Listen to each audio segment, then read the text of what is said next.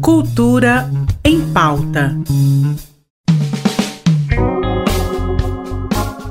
Olá pessoal, eu sou Ernesto Fleury e a Agenda Cultural está no ar. Muitas dicas para você curtir eventos culturais aqui na nossa cidade, né?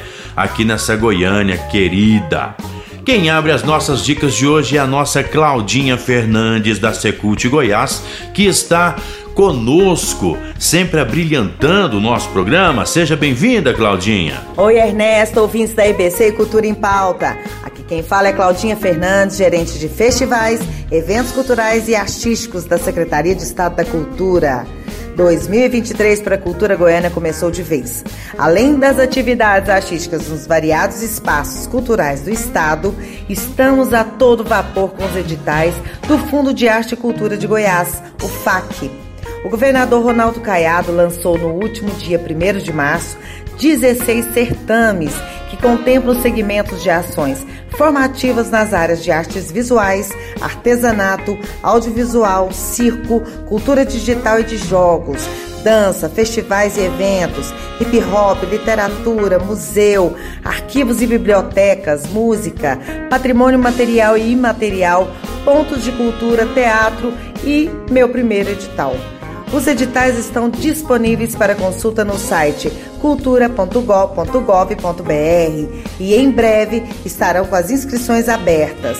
Fiquem de olho no nosso perfil oficial do Instagram Secult Goiás para mais informações. Ainda falando de apoio cultural, o decreto que permite que empresas de pequeno e médio porte também patrocinem eventos culturais em Goiás já está em vigor. A nova legislação amplia as possibilidades de captação de recursos dos projetos aprovados pelo Programa Goiáses. A nova medida tem o objetivo de facilitar ainda mais a captação dos recursos pelos artistas e produtores culturais. E nesta quinta-feira, agora, dia 9 de março, temos um encontro super especial na Vila Cultural Cora Coralina, que vai sediar uma roda de conversa sobre os desafios da mulher na cultura.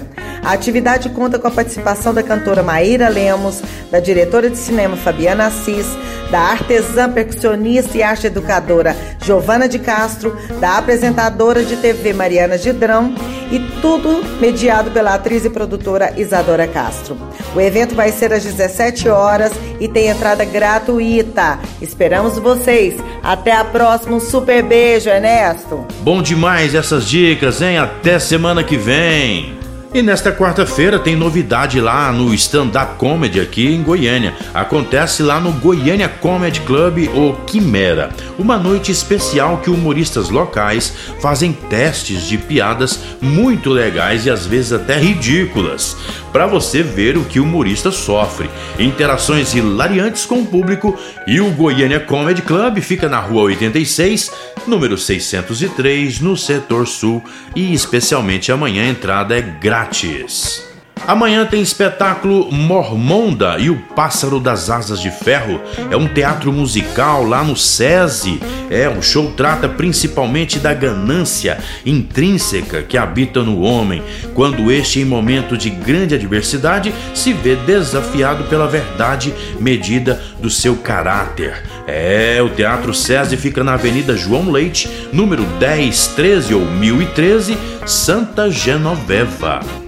É isso, meus amigos, e vamos embora então com a voz de Caetano Veloso e um trecho da música Alegria, Alegria. Amanhã eu tô de volta.